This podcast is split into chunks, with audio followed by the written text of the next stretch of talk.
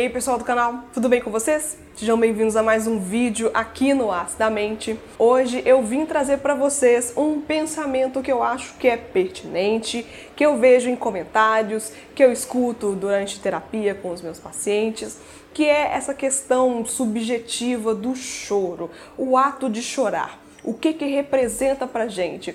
Por que será que tem tanta gente que acha que chorar é desnecessário, que chorar é uma perda de tempo, ou que é questão de gente fraca, ou que isso representa alguma questão negativa, uma mancha na personalidade daquela pessoa?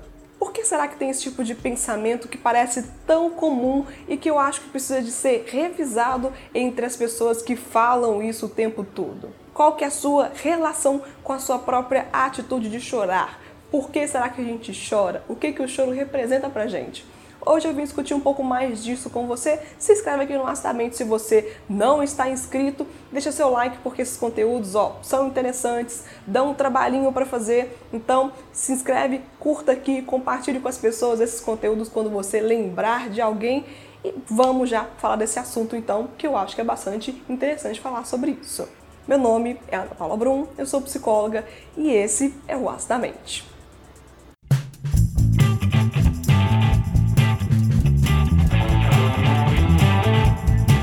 Se você me acompanha aqui no canal há algum tempo, você já sabe que eu já fiz diversos vídeos falando sobre sentimentos, sobre tristeza, sobre a real importância de sentir as coisas e hoje eu trago para vocês um outro aspecto sobre isso que é a questão do ato de chorar, de demonstrar fragilidade.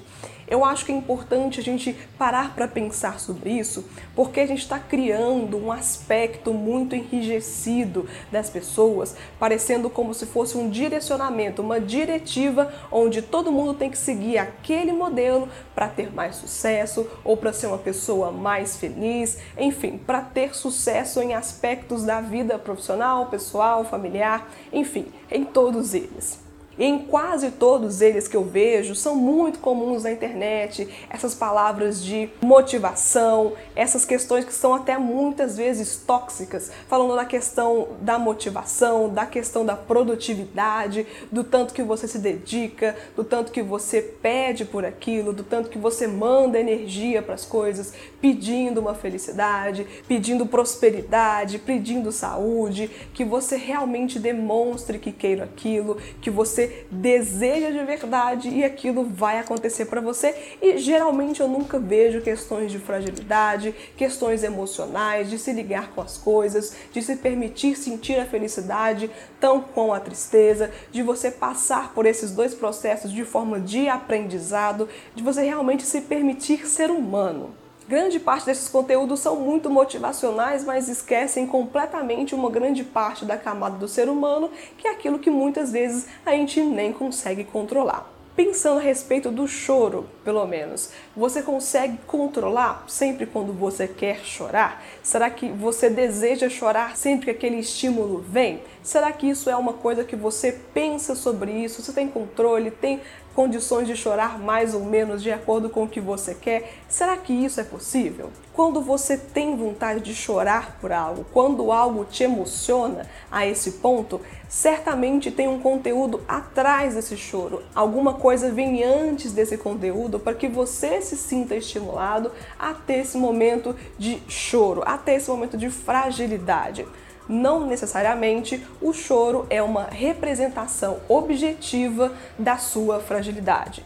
Tem pessoas que choram muito, mas que por si só elas têm condições melhores de lidar com as suas questões, elas entendem melhor aquilo que elas sentem, elas sabem mais ou menos como que acontecem os processos, elas sabem principalmente que passar pelo processo é tão importante quanto fingir que não está acontecendo nada e que daqui a pouco vai passar e que o choro, o sentimento, passar por aquilo é uma questão de superstição, é uma questão de fragilidade, é uma questão dramática e que não é necessário. A gente muitas vezes isola sentimentos ruins achando que a vida vai ser 100% felicidade, alegria, festa, diversão, muitos amigos, um trabalho legal e gente, a gente já sabe, não é assim que funciona. A gente sempre vive nesse ideal e tá tudo bem desejar essas questões que parecem ser um pouco padrão, que parece ser um desejo muito instituído pelas nossas pessoas que fazem esses objetivos de vida, que criam esses aspectos, esses padrões comportamentais de vida. Ok, tudo bem, a gente pode seguir nisso, mas a questão individual para você é: por que, que a sua resistência ao sofrimento, resistência ao choro, a demonstrar fragilidade é tão grande? De onde você aprendeu que o simples fato de demonstrar sentir alguma coisa, que isso fala de você mais do que as suas próprias palavras? Por que você acha que chorar por algo que te fez mal, sentir aquilo que mexeu com você de alguma forma, que ressoou em você, é algo tão negativo? E por que você acha que uma pessoa triste eventualmente não pode chorar ou ela não precisa sentir aquilo de fato, ela tem que pensar em outras coisas, se ocupar de outras coisas, se preencher com bebidas, festas, com filmes, livros, comida ou outras coisas que não sejam efetivamente a procura da sua descoberta, a procura do seu autocuidado, a busca por entender aqueles processos, realmente cuidar do seu problema e não se preocupar só com o seu sintoma positivista demais, que quer tudo muito rápido, que quer tudo muito na palma da mão, de uma forma muito fácil de deglutir aquilo, é desejar que tudo seja rápido, tudo muito superficial, que a felicidade dure para sempre e que a tristeza quase nunca apareça. O quanto você está se implicando realmente no seu processo de cura? Será que você está pensando só no sintoma, só no choro, na fragilidade? Ou será que você está pensando uns passos atrás e se abrindo a possibilidade de discutir a respeito daquilo que te faz sofrer?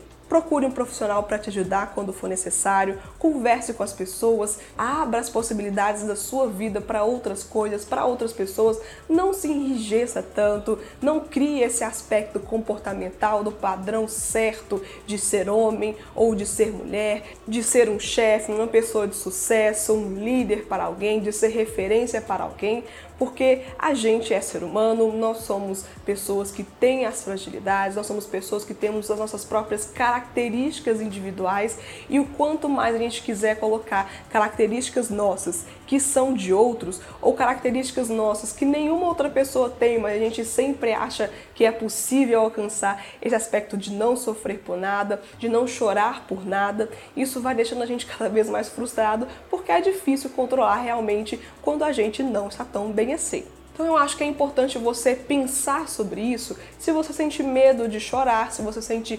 dificuldade em transmitir a sua fragilidade, de permitir que as outras pessoas percebam que você também tem os seus momentos difíceis, para tentar reconstruir um pouco, reconfigurar e dar um novo significado para sua própria questão de fragilidade e quem sabe perceber assim que todo mundo tem os seus momentos ruins, difíceis e que você não será uma exceção.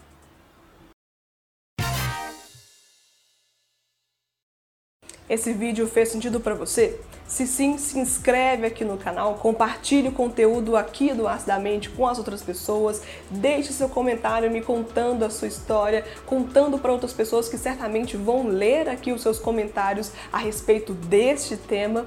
E é claro, gente, muito obrigada pelo prestígio de vocês ficarem comigo aqui até o final desse conteúdo e até o próximo vídeo aqui no Acidamente. Até mais, pessoal. Tchau.